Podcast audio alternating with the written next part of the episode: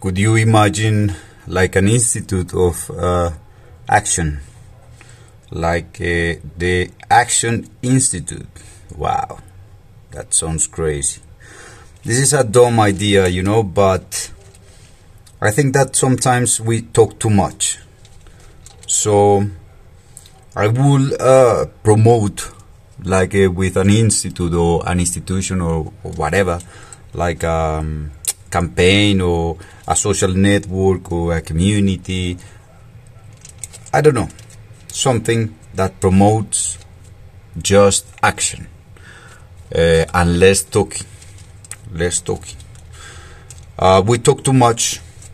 We say a lot uh, of how to do things and that you have the right way, the 10 steps to do something.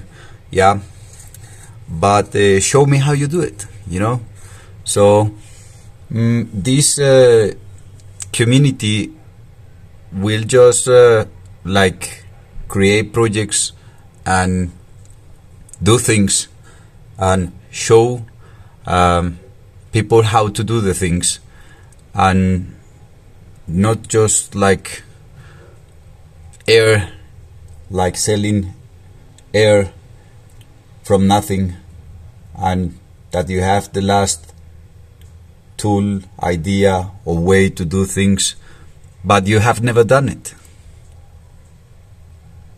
You have never done it.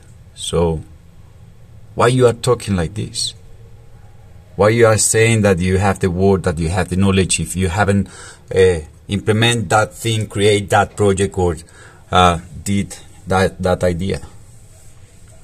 You know so this institution or this uh, social network or this uh, podcast or movement or movie will show will show by doing. Will teach people by doing.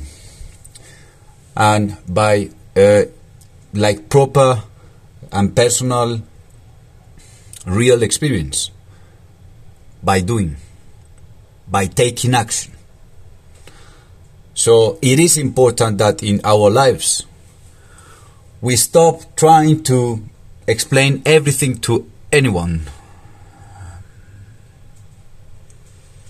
trying to give reasons for doing something but you never try to do that.